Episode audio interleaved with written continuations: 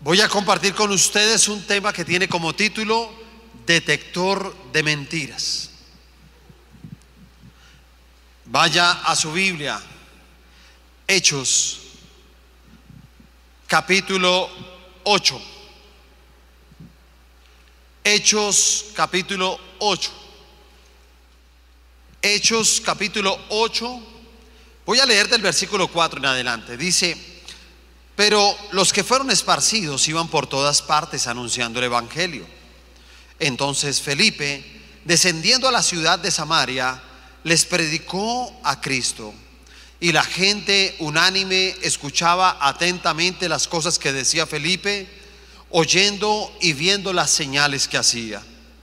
Porque de muchos que tenían espíritus inmundos, salían estos dando grandes voces y muchos paralíticos y cojos eran sanados.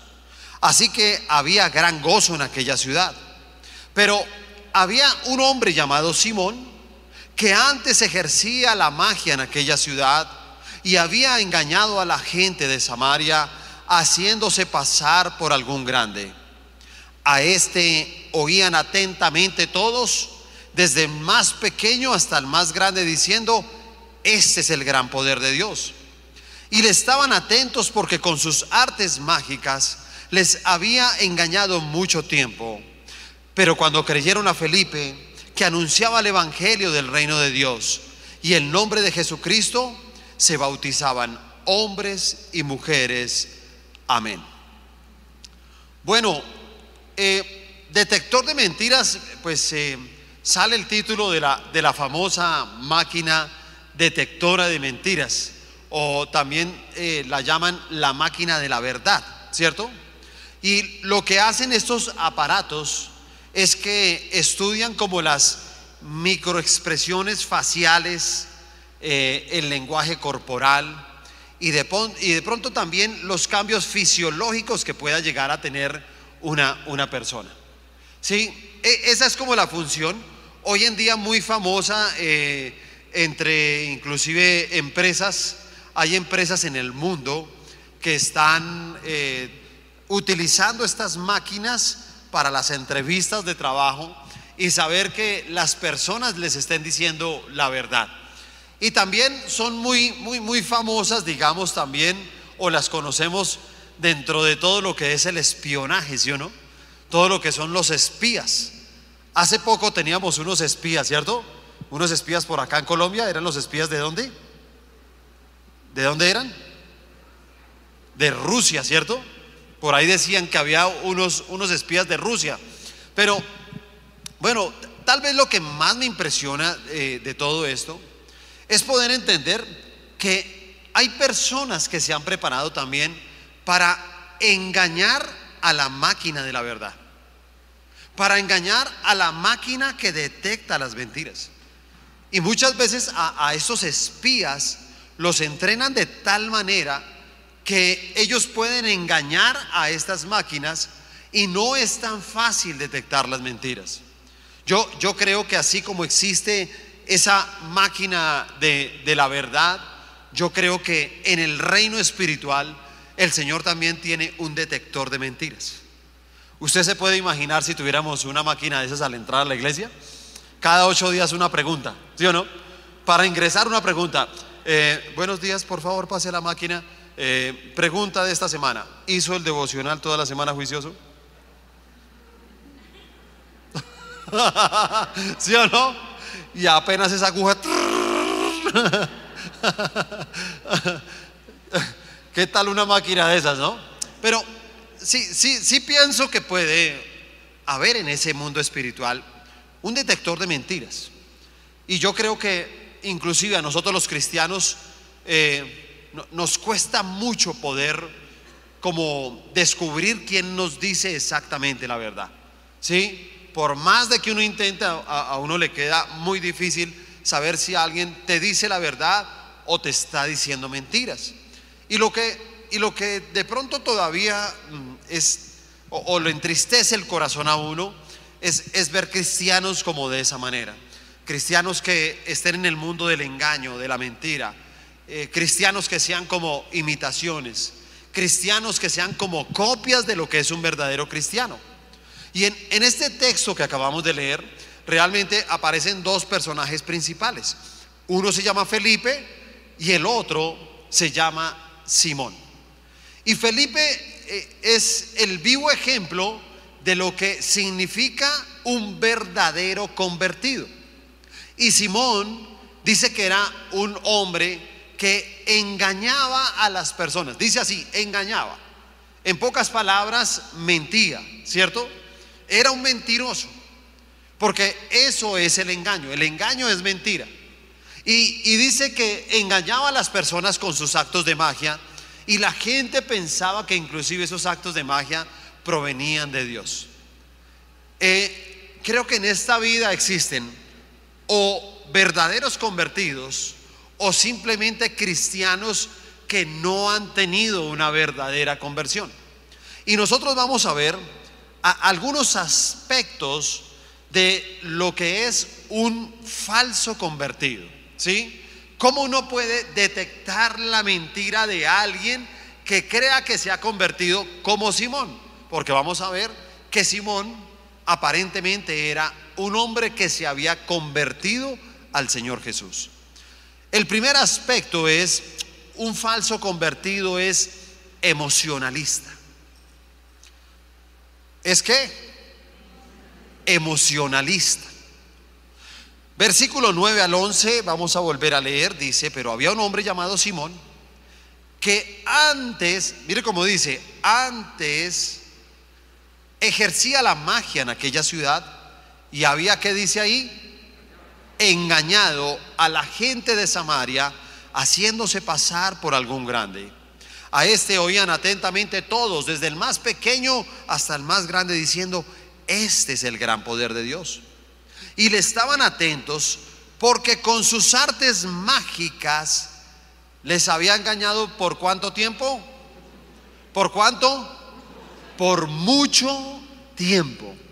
Mira, yo, creo que una de las cosas más duras, más difíciles de poder afrontar en la vida es cuando alguien te ha engañado durante mucho tiempo. Creo que lo más difícil, el perdón más difícil de otorgar es ese. Entre más tiempo te engañen, entre más tiempo te mientan, queda mucho más difícil poder perdonar. Y a veces alguien puede, por ejemplo, tener una sociedad, ¿cierto?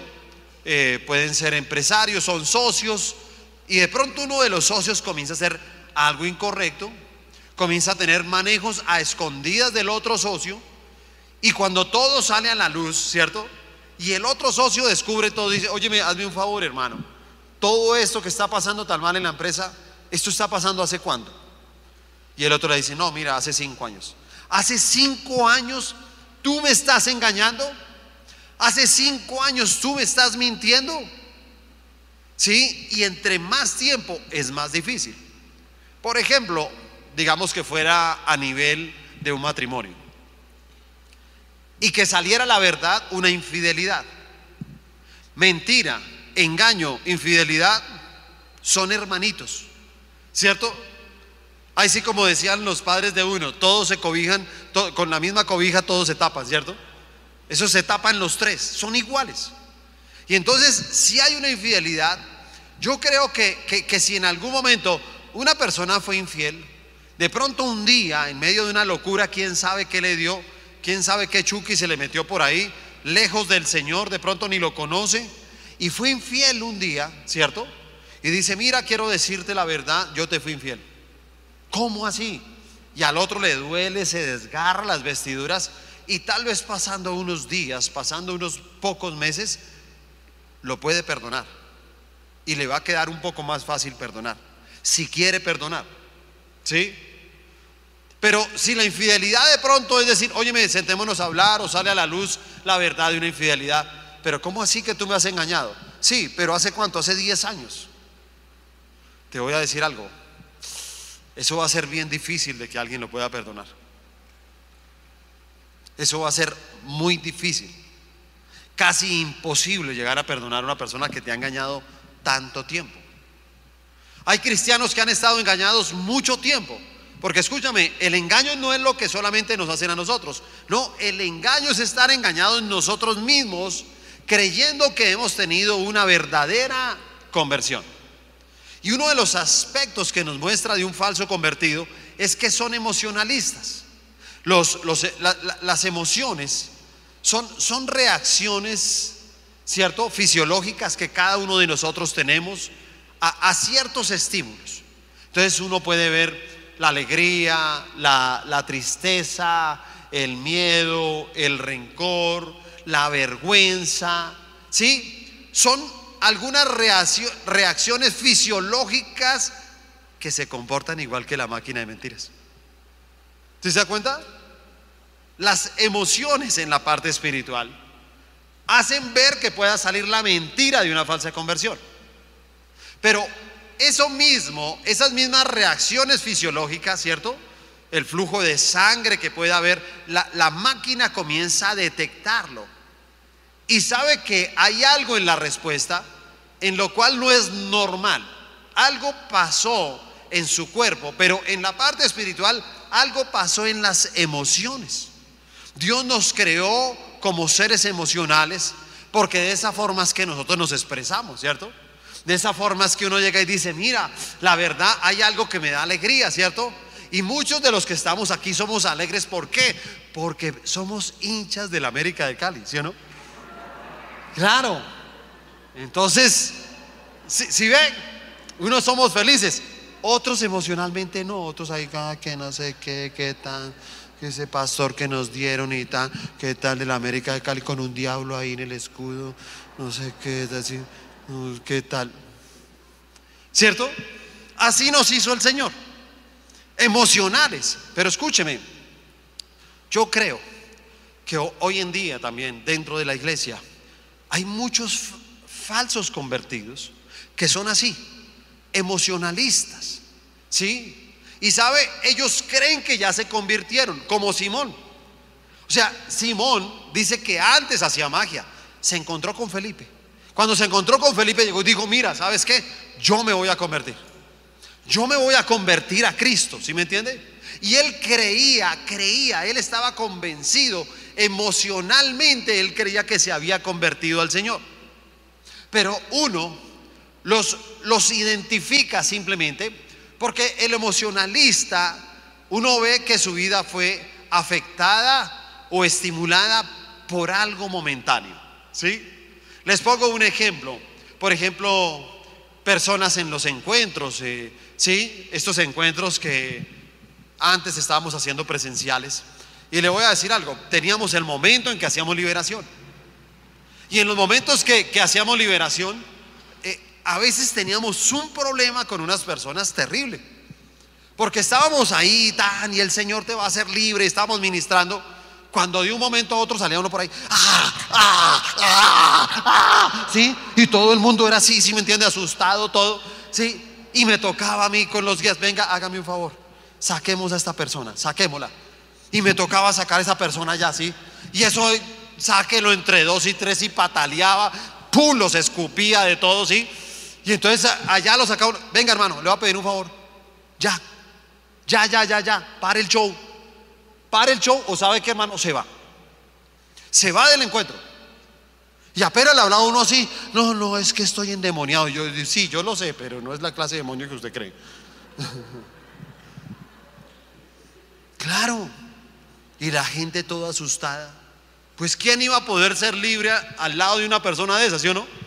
Imagínese uno ahí todo concentrado, el Señor tratando de liberarlo cuando el otro, ¡ah! ¡ah! ¿Sí? Y entonces todo el mundo eso era así, ¿sí? Y cuando nos quedábamos en fincas, peor. Porque el endemoniado ese preciso era el compañero de habitación de uno. Y esas personas se con la cobija ya. asustados, ¿sí o no? Muertos del miedo. Mire, eh, ahora con todo esto que no podemos bajarnos y a tomar algunos testimonios de la convención, ¿sí no? Pero casi siempre lo hacemos. Bueno, ¿cómo te fue en la convención? ¿Cómo te parecieron las charlas, todo, sí? Increíble, tomamos testimonios. Y a veces uno se encontraba, ¿cómo te fue en la convención? pastor, pues para mí la convención fue dura porque el Señor me confrontó. Y, quiero decirlo aquí delante de toda la iglesia. Delante de toda la iglesia quiero decirles que a partir de hoy tienen un siervo de Dios. Pastor, cuente conmigo para conquistar las naciones de la tierra para el Señor Jesús. Y después no lo vuelve uno a ver en la iglesia.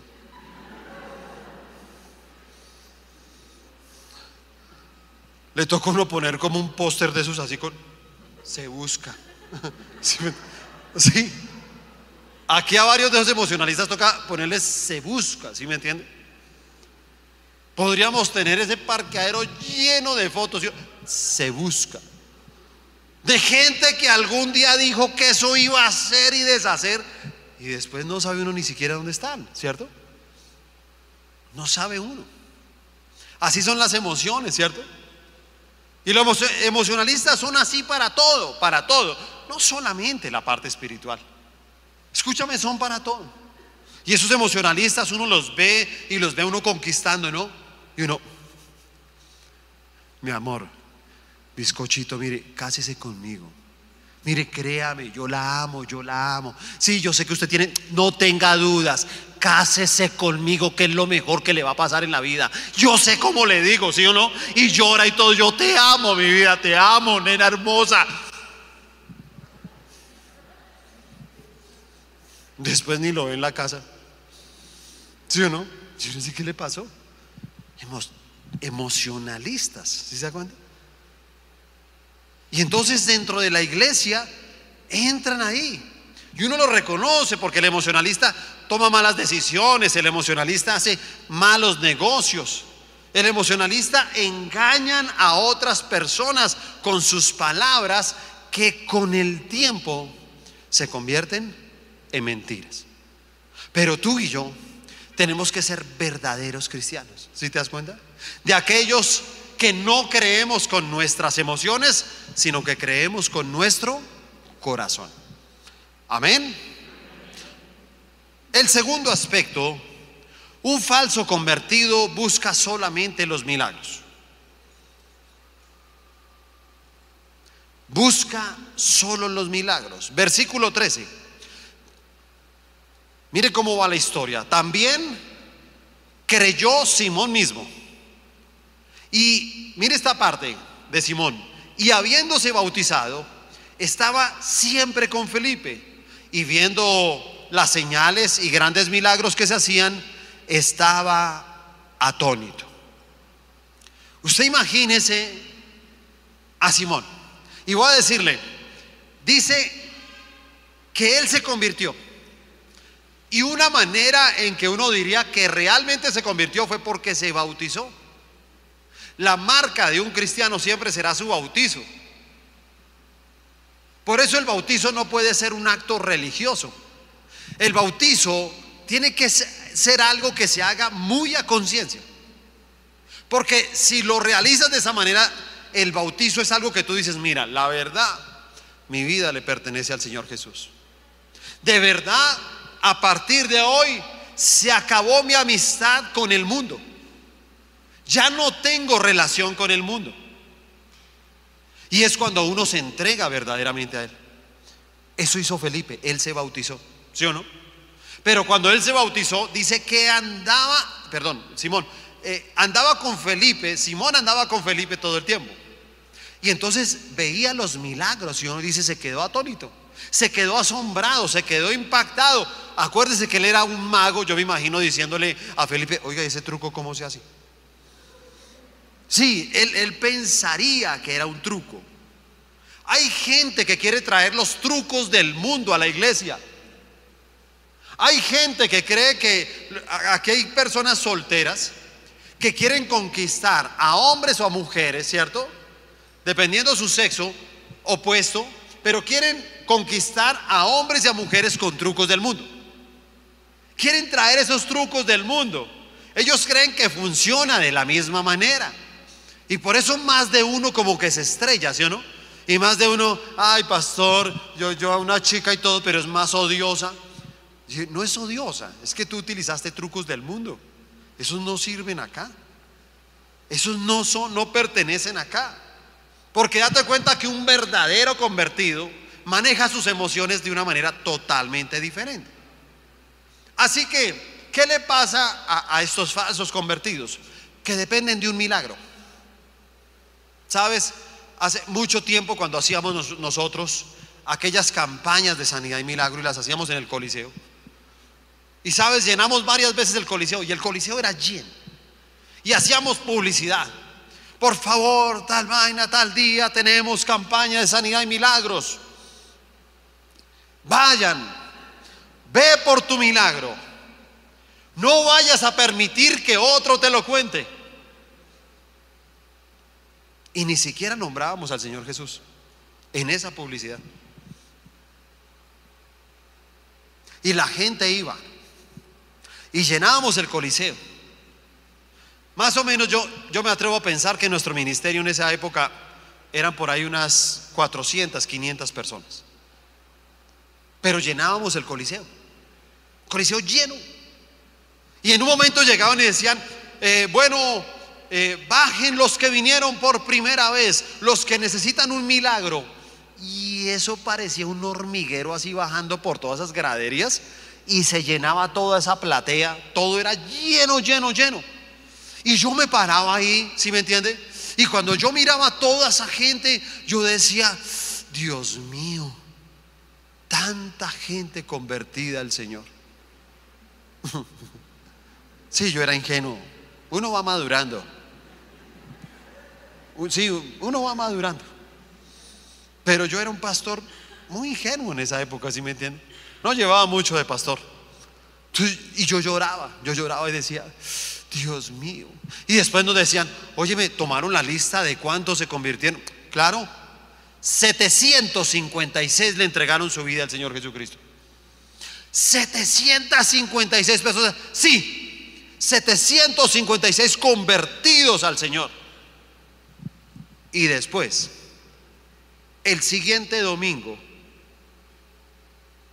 de la campaña de sanidad y milagros, éramos los mismos 500 en la iglesia. Entonces, se busca. Es más, a varios de esos todavía estoy que los busco. Porque le voy a ser honesto, yo vi los milagros. Yo, los vi con mis ojos. Yo vi gente que no podía ver y recobró la vista. Gente que no podía escuchar y comenzó a escuchar. Gente que venía con problemas de movilidad y comenzaron a moverse. Comenzaron a ocurrir milagros. Pero los falsos convertidos siempre dependen de un milagro. Ese es el problema con los falsos convertidos. Ellos siempre buscan un milagro. Señor, haz un milagro. Es un milagro. El Señor les hace milagros. El problema de los falsos convertidos es cuando de pronto pasa una época sin milagros. Porque si llega a pasar una época sin milagros dentro de la iglesia, entonces llega y dice, eh, yo creo que mi etapa en esta iglesia ya terminó. Creo que tengo que cerrar un ciclo. Entonces se va para otra iglesia. A ver si allá le ocurre un milagro. Porque viven es de los milagros, le impresionan los milagros. Pero si Dios no hace un milagro en tu vida, entonces este falso convertido piensa que hay ausencia de Dios. Y entonces trata de buscar otro lugar donde haya milagros, porque viven es de eso. Lo tercero, el tercer aspecto, un falso convertido depende de, perdón, discúlpeme, pretende comprar el favor de Dios.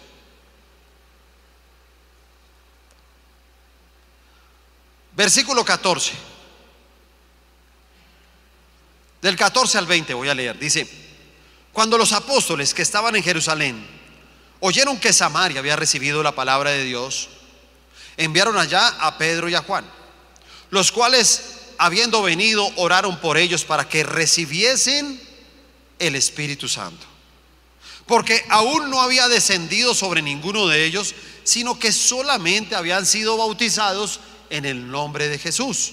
Entonces les imponían manos y recibían el Espíritu Santo. Cuando vio Simón que por la imposición de las manos de los apóstoles se daba el Espíritu Santo, les ofreció qué? Dinero. Dice así, ¿no? Les ofreció dinero, diciendo, dadme también a mí este poder, para que cualquiera a quien yo impusiere las manos reciba al Espíritu Santo. Entonces Pedro le dijo, tu dinero perezca contigo, porque has pensado que el don de Dios se obtiene con dinero. Imagínese eso.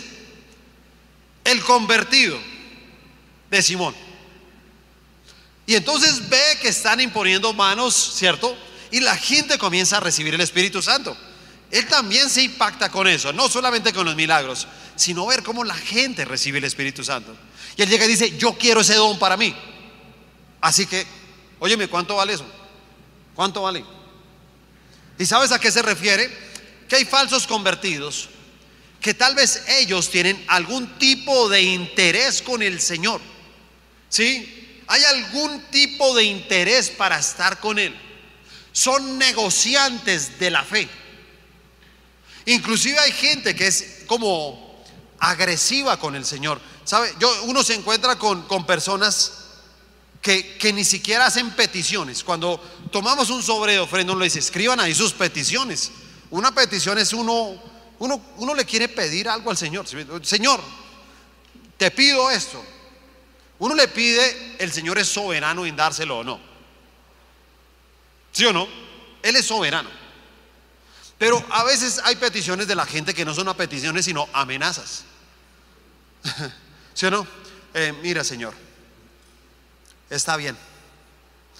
Eh, si tú me das tal cosa, entonces yo hago un ayuno. Si tú me das tal cosa, entonces yo me comprometo a dejar esto otro. Yo te voy a decir algo, eso es una amenaza, eso no es una petición.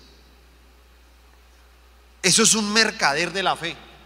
Esos son falsos convertidos que han tomado la fe para mirar sus propias ganancias, lo que les conviene, poder obtener lo que ellos quieren en su vida y acomodar a un Dios que se lo entregue de una manera porque sí. Porque sí, así de sencillo, como si a Dios le tocara hacer algo que nosotros queremos. Mira, yo, conozco líderes que quieren ser pastores. Y te voy a decir algo, ser pastor es la bendición más grande que puede haber en el mundo. Yo, creo que una de las cosas más bonitas que puede existir sobre la faz de la tierra, yo creo que es un pastorado. Pero también yo veo que muchos no quieren ser pastores para ser pastores, sino para vivir como viven algunos pastores. ¿Sí? Entonces cuando ven que un pastor viaja, cuando ven que un pastor vive bien, cuando ven que un pastor tiene un reconocimiento, cuando ven que un pastor es usado por el Señor, cuando ven que un pastor sana personas, dice, yo quiero ser como él. Pero escúchame, tú quieres ese don para ti. Y algunos dicen, yo me meto, yo le voy a meter la ficha, ¿sí me entiende? Pero escúchame, ellos no quieren ser pastores para ser pastores. Ellos quieren ser pastores para vivir como ciertos pastores. Y por eso Dios no lo respalda. Por eso Dios no lo respalda. Porque el Señor sabe que su motivación es totalmente contraria. ¿Sí o no? Yo le digo algo. Cuando una persona trabaja ocho horas al día, ¿cierto? Lo hace, digamos, de una manera juiciosa. Y recibe el pago justo por su tiempo laborado. Esa persona que recibe, ¿qué recibe? Un salario, ¿sí o no? Y si una persona de pronto compite con otra y le gana en esa competencia, ¿qué recibe? un premio. ¿Cierto? Y si una persona está acostumbrada a hacer las cosas con excelencia, ¿cierto? Entonces, ¿qué recibe? Un reconocimiento. Salario, premios, reconocimiento. Pero cuando una persona no es capaz de ganarse un salario, cuando una persona no es capaz de ganarse un premio, cuando una persona no, no es capaz ni merece un reconocimiento, entonces vemos ese cuadro ahí de una persona que simplemente no merece el favor de Dios. En otras palabras, les voy a explicar esto. Son personas que no entienden lo que es la gracia de Dios. Por eso algunos no entienden cuando uno habla de la gracia. ¿Sabes qué es la gracia? Dice, eh, nos explica. La gracia es el favor inmerecido de Dios.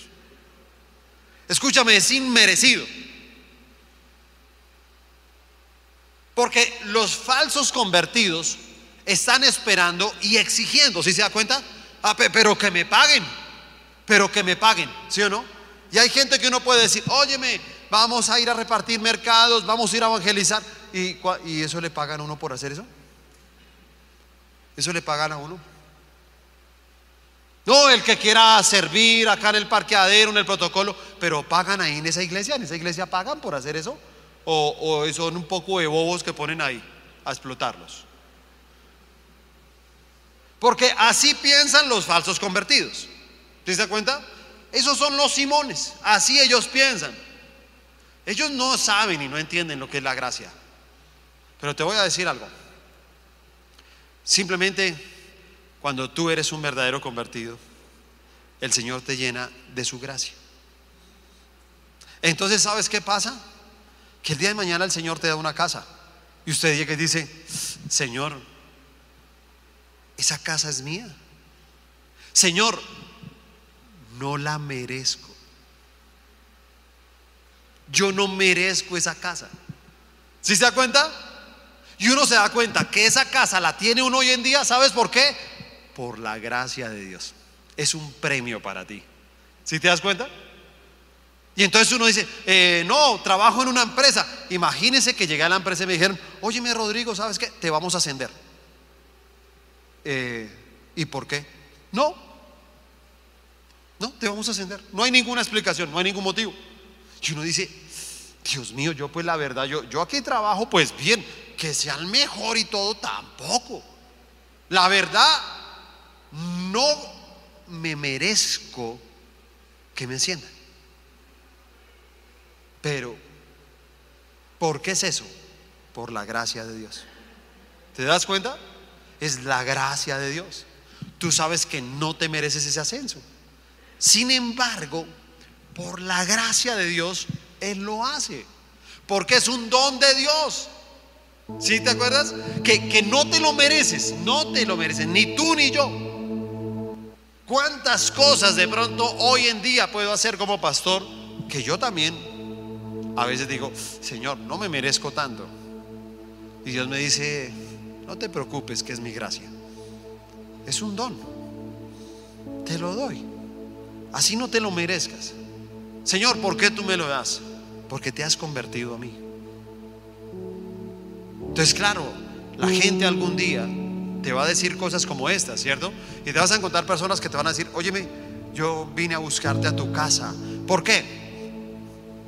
No, yo quiero, yo quiero decirte que, y quiero reconocer, quiero reconocer que mi hogar se restauró gracias a ti. Pero ¿cómo así gracias a mí? Sí, yo, me encontré, no, no sé si te acuerdas, pero yo un día estaba a punto de divorciarme y sabes, me encontré contigo en la calle, hablamos un rato.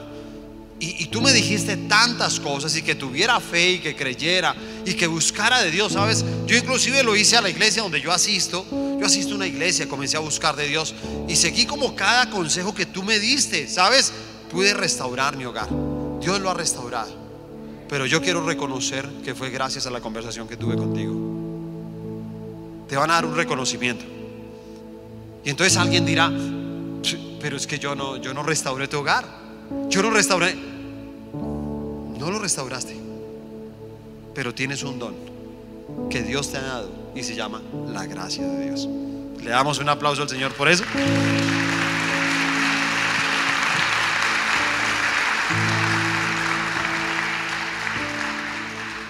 Y lo cuarto es un falso convertido, tiene un falso arrepentimiento. Versículo 21 al 24. Dice, no tienes tu parte ni suerte en este asunto porque tu corazón no es recto delante de Dios. Arrepiéntete después de esta tu maldad y ruega a Dios si quizá te sea perdonado el pensamiento de tu corazón, porque en hiel de amargura y en prisión de maldad veo que estás. Respondiendo entonces Simón dijo, rogad vosotros por mí al Señor para que nada de esto que habéis dicho venga sobre mí. Cuando Pedro escuchó esas palabras cínicas de este hombre acerca de comprar el don de Dios, simplemente Pedro lo confrontó. Porque Simón nunca fue una persona verdaderamente convertida. Sus frutos de lo que hablaba y decía se daba uno cuenta que era una persona emocional. Que era un hombre que quería tener el show de los milagros. Que era una persona que buscaba era tener una compraventa de dones, pero que no reflejaba a Cristo en su vida para nada. No hay peor cosa en la vida creer que nos hemos arrepentido cuando realmente nunca lo hemos hecho. Y sabe, esta iglesia nació con una palabra. Esa palabra está en segunda de Crónicas 7:14. Si usted algún día se quiere preguntar esta iglesia cómo nació, creció con esta palabra. Esta es la palabra rema. Con esta palabra nosotros iniciamos la iglesia. Con esta palabra nosotros creemos que se mueve esta iglesia. Entonces dice, si se humillare mi pueblo, sobre el cual mi nombre es invocado, y oraren y buscaren mi rostro, y se convirtieren de sus malos caminos, entonces yo oiré desde los cielos y perdonaré sus pecados y sanaré su tierra. Escúchame, si, si, si en esta mañana tú te sientes un verdadero convertido, me gustaría que tuvieras ahorita una oración de agradecimiento al Señor. Porque si has sido un verdadero convertido, eres una persona que ha logrado vencer el pecado, la tentación. Eres una persona esforzada. Pero si te llegaste a identificar con alguna de estas cosas, escúchame, con alguna, alguna de estas cosas, ¿sabes qué tenemos que hacer en esta mañana? Arrepentirnos. Porque soy un convencido que este va a ser un muy buen año. Este va a ser un muy buen año. Sí, muy buen año. Un excelente año. Pero tenemos que quitar los argumentos. Mira si hay algún argumento. Hay que mirar si algo está frenando nuestra bendición. Hay que ver si tenemos de pronto un Simoncito por ahí escondido entre nosotros. ¿Y sabes quién lo sabe? El Espíritu Santo. Con su detector de mentiras que nos está escaneando a todos. ¿Sí me? En este momento nos está escaneando a todos. Y nos está mostrando y dice, mira, necesito que te conviertas de verdad. Vuélvete al Señor Jesucristo. Vuélvete a Él. La primera vez que el Señor Jesús derramó sangre fue en el monte Getsemaní. Su angustia fue muy grande y dice que detrás de esa angustia estaba haciendo la oración y decía, Padre, si tú quieres pasa de mí esta copa, pero que no se haga como yo quiero, sino como tú. Y le estaba diciendo, Señor, es muy doloroso. Mira, yo ya sé todo lo que se viene.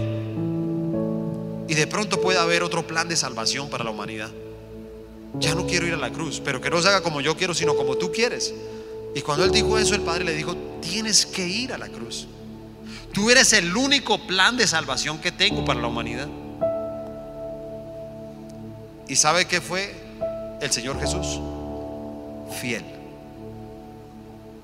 Entonces en ese momento comenzó a mezclarse en el sudor. Dice que comenzaron a mezclarse con el sudor grandes gotas de sangre comenzó a sudar gotas de sangre con el sudor. Y esa sangre es la sangre de la fidelidad. Todo lo contrario a la fidelidad es engaño, mentira, infidelidad. Todo lo contrario. Si te das cuenta, tal vez lo que más manejaba esta persona era el engaño. Y decía, él engañaba. Simón engañaba, Simón engañaba, Simón engañaba. No te engañes a ti mismo. Y toma una determinación y dile, ¿sabes qué? Voy a cambiar mi vida. La voy a cambiar. Voy a caminar con la verdad. La verdad muchas veces es dolorosa, pero es un dolor momentáneo. El engaño es un dolor permanente. ¿Para qué vivir de esa manera? ¿Para qué nos engañamos nosotros mismos? Y quiero que hagamos dos cosas para terminar este tiempo. La primera, quiero que tomes ahí una ofrenda. Y sabes, ¿sabes qué pasa con la ofrenda? ¿Cuánta gente, hermano, está engañada a sí mismo? Y yo quiero decirles algo. Mire, por favor, se los imploro, no vaya a empezar el año de la misma manera. Ni se le ocurra empezar el año de la misma manera. Por favor, no lo haga. Porque muchas veces hay gente que empieza las cosas tan mal. Y tenemos que reconocerlo. Yo a veces lo digo en la parte sentimental y yo le digo a la gente, mira, mira cómo construyes tu vida emocional, sentimental. Porque la palabra nos enseña y nos dice, mira, todo lo que es nacido de la carne, carne es. Todo lo que es nacido del espíritu, espíritu es. Entonces, mira cuál es el tipo de sentimiento que nace en ti. Por favor, tenemos que corregir. Mira, yo entiendo, ¿sabe? Hay gente a estas alturas, hermano, que se hacen llamar cristianos, creyentes, convertidos, no diezman, no ofrendan, no pactan. ¿Sí me entienden? Y le voy a decir algo, lo peor es que ellos creen que están engañando al resto. Y te voy a decir algo, ¿sabes a quién te estás engañando? A ti mismo. Estás engañado por mucho tiempo. Por eso hay algo que te acompaña, las deudas, la ruina, los problemas, las dificultades. Son tu compañía durante mucho tiempo. Sin embargo, son creyentes que le dicen, Señor, bendíceme, Señor, prospérame, ayúdame en este negocio, ayúdame a pagar mis obligaciones. Señor, tú sabes que te amo. Te voy a decir algo, es un Simoncito que tienes adentro, que te engaña. Voy a pedirle el favor a los servidores que estén muy atentos rápidamente, porque veo varias personas. Tenemos que estar como listos mucho antes, por favor.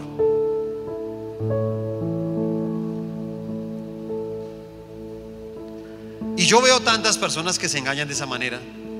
Inclusive hablan así, ¿no? Y dentro de sí mismos, engañados, dicen, ¿qué tal? ¿Qué tal toda esta gente? Como bobos ahí, ¿sí me entiende? Porque escúcheme, el mentiroso cree que es vivo. Todos los mentirosos creen que son más vivos que el resto. Pero se engañan a ustedes mismos. No le robe al Señor. No le robe lo que le pertenece. No le robe la honra al Señor. No te pierdas la oportunidad de bendecir la casa de Dios. Porque hay cosas que ni siquiera tendría que depender. ¿Sabe? Hace una semana que estábamos en un tema virtual, el golpe financiero fue durísimo para la iglesia. Y yo no sé por qué, si ustedes se acuerdan, de pronto en la misma transmisión yo le decía a la gente, óyeme, a pesar de que no fuimos a la iglesia, ve esta semana, ve y lleva tu ofrenda. Acércate o puedes consignarla, lo que sea. Muchos no lo hicieron. ¿Te das cuenta? ¿Y quién sabe qué les hablaría ese Simoncito, sí o no? Ay, por una semana no tiene nada. Ay, no sé qué. Ay, ir hasta allá. Ir hasta allá. Ojo porque nuestra conversión tiene que ser total. Por favor, cierra tus ojos ahí.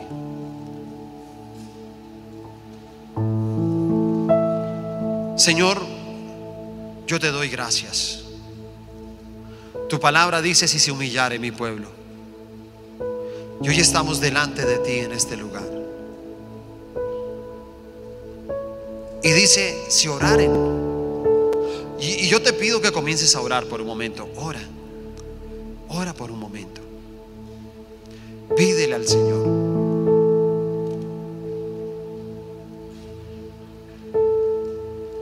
Comienza a orar ahí donde tú estás. Porque dice, si buscar en mi rostro y se convirtieren de sus malos caminos. Y mira, si, si hay algo de ese Simón en ti, si hay algo de eso que, que no te deja ser un verdadero convertido, dile, Señor, por favor, perdóname. Perdóname, Señor. Hoy me arrepiento. Hoy quiero cambiar mi manera de pensar. Hoy quiero cambiar mi manera de actuar. Hoy presento mi vida delante de ti. Si tú lo haces con tu corazón, dice, entonces yo oiré desde los cielos y perdonaré sus pecados. Escúchame, tal vez esto sea un pecado delante del Señor, pero Él está aquí para decirte, yo te perdono. Pero sobre todo dice, sanaré la tierra. El Señor quiere sanar, quiere cerrar ese verdadero ciclo de mentira, de engaño, de infidelidad. Señor, yo aplico una gota de la sangre de Jesús, aquella que brotó de tu frente en el monte Getsemaní, la aplico sobre cada una de las personas que ha venido en esta mañana. Yo declaro, Señor, que tu sangre los limpia de toda maldición generacional de todo pecado, Señor, que vino por culpa de nuestros ancestros, que vino a traernos emociones, que vino a traernos trucos del mundo que queremos traer aquí a la iglesia, que nos convierten en negociantes de la fe, aquellos que dependen solamente de que Dios les haga milagros. Pero no queremos ser como ese Simón. Nosotros queremos ser como Felipe y que nuestras vidas sean utilizadas por el Señor. Presenta tu ofrenda ahí, Señor. Hoy te doy gracias por cada una de estas ofrendas que presentan tus hijos delante de ti. Hoy las coloco bajo el pacto de la sangre de Jesús. Te pido, Señor, que mires con tus ojos cada una de las peticiones que escriben en estos sobres tus hijos. Tú conoces sus necesidades. Tú conoces, Señor, lo que ellos anhelan en este año. Y por eso hoy quiero bendecir estas ofrendas en el nombre de Jesús. Amén y amén. Pueden ofrendar, por favor.